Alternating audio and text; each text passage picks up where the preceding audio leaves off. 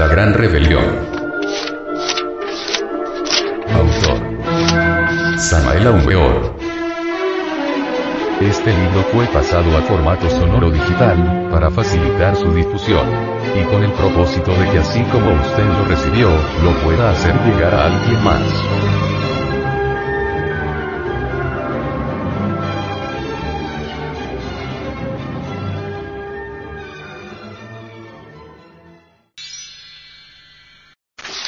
Capítulo 13. Memoria trabajo. Incuestionablemente cada persona tiene su propia psicología particular, esto es irrebatible, incontrovertible, irrefutable. Desafortunadamente las gentes nunca piensan en esto y muchos ni lo aceptan debido a que se hayan atrapados en la mente sensorial. Cualquiera admite la realidad del cuerpo físico porque lo puede ver y palpar, empero la psicología es cuestión distinta, no es perceptible para los cinco sentidos y por ello la tendencia general a rechazarla o simplemente a subestimarla y despreciarla calificándose de algo sin importancia. Indubitablemente cuando alguien comienza a autoobservarse es señal inequívoca de que ha aceptado la tremenda realidad de su propia psicología. Es claro que nadie intentaría autoobservarse si no encontrara antes un motivo fundamental. Obviamente quien inicia la autoobservación se convierte en un sujeto muy diferente a los demás, de hecho indica la posibilidad de un cambio. Desafortunadamente la gente no quiere cambiar, se contenta con el estado en que vive. Causa dolor ver cómo las gentes nacen,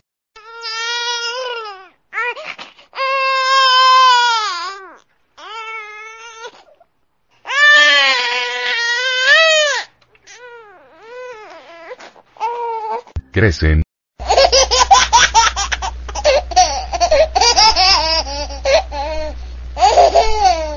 se reproducen como bestias, sufren lo indecible y mueren sin saber por qué.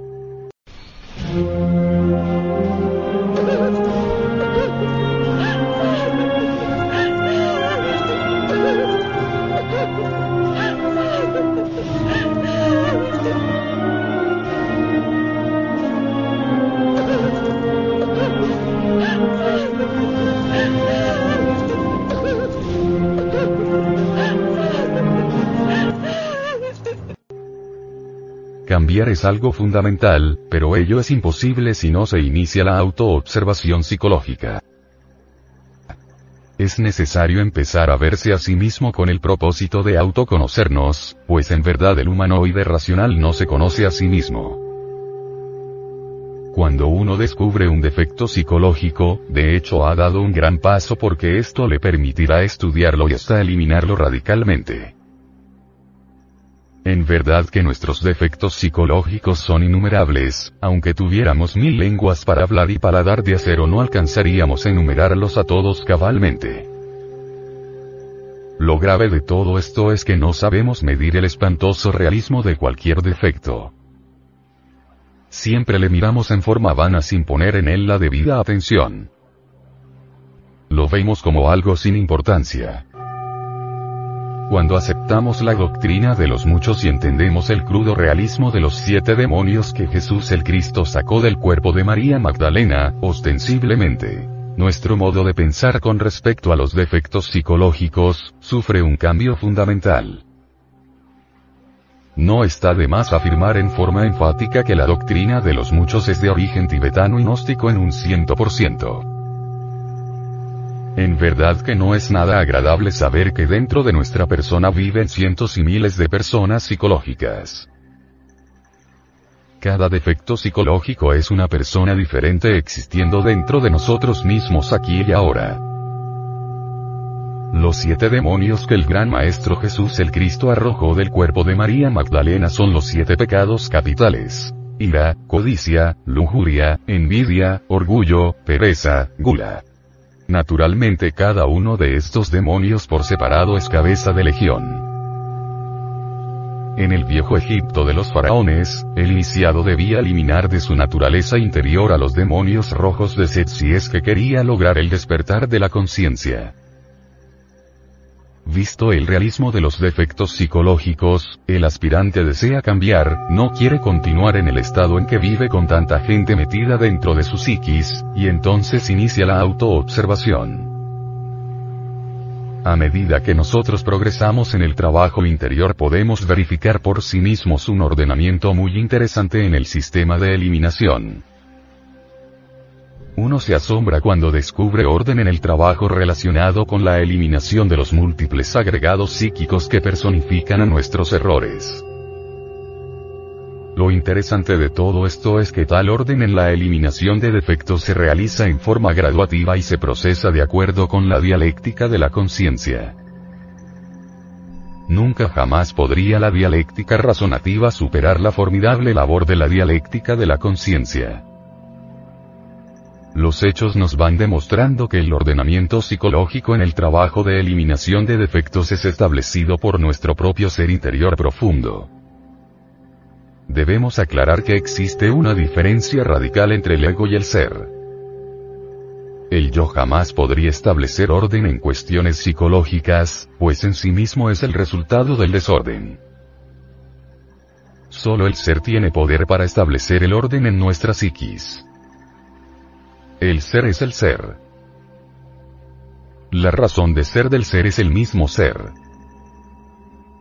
el ordenamiento en el trabajo de autoobservación, enjuiciamiento y eliminación de nuestros agregados psíquicos, va siendo evidenciado por el sentido juicioso de la autoobservación psicológica. En todos los seres humanos se halla el sentido de la autoobservación psicológica en estado latente, mas se desarrolla en forma graduativa a medida que vayamos usándolo. Tal sentido nos permite percibir directamente y no mediante simples asociaciones intelectuales, los diversos yoes que viven dentro de nuestra psiquis.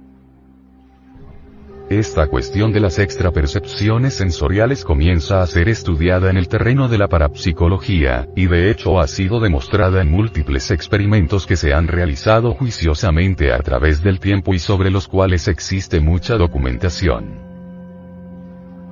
Quienes niegan la realidad de las extrapercepciones sensoriales son ignorantes en un ciento por ciento, bribones del intelecto embotellados en la mente sensual. Sin embargo, el sentido de la autoobservación psicológica es algo más profundo, va mucho más allá de los simples enunciados parapsicológicos, nos permite la autoobservación íntima y la plena verificación del tremendo realismo subjetivo de nuestros diversos agregados.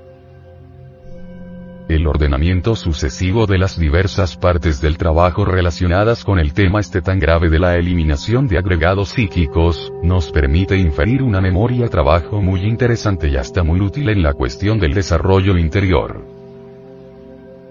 Esta memoria trabajo, si bien es cierto que puede darnos distintas fotografías psicológicas de las diversas etapas de la vida pasada, juntadas en su totalidad traerían a nuestra imaginación una estampa viva y hasta repugnante de lo que fuimos antes de iniciar el trabajo psicotransformista radical. No hay duda de que jamás desearíamos regresar a esa horrorosa figura, viva representación de lo que fuimos. Desde este punto, tal fotografía psicológica resultaría útil como medio de confrontación entre un presente transformado y un pasado regresivo, rancio, torpe y desgraciado. La memoria trabajo se escribe siempre a base de sucesivos eventos psicológicos registrados por el Centro de Autoobservación Psicológica. Existen en nuestra psiquis elementos indeseables que ni remotamente sospechamos que un hombre honrado, incapaz de tomarse jamás nada ajeno, honorable y digno de toda honra, descubra en forma insólita una serie de yoes ladrones habitando en las zonas más profundas de su propia psiquis, es algo espantoso, mas no imposible que una magnífica esposa llena de grandes virtudes o una doncella de exquisita espiritualidad y educación magnífica, mediante el sentido de la autoobservación psicológica descubra en forma inusitada que en su psiquis íntima vive un grupo de yoes prostitutas, resulta nauseabundo y hasta inaceptable para el centro intelectual o el sentido moral de cualquier ciudadano juicioso, mas todo eso es posible dentro del terreno exacto de la autoobservación psicológica.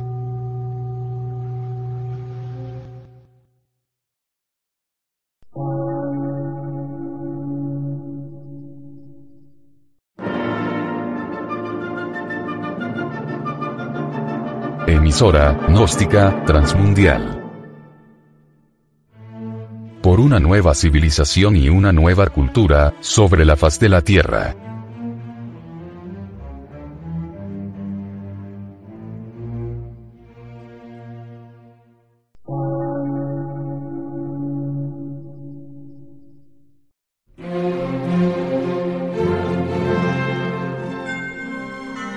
Medio de radiodifusión, científico, artístico, místico y filosófico, de la Asociación Colombiana de Centros de Estudios Gnósticos, Antropológicos, Psicológicos y Culturales, AC.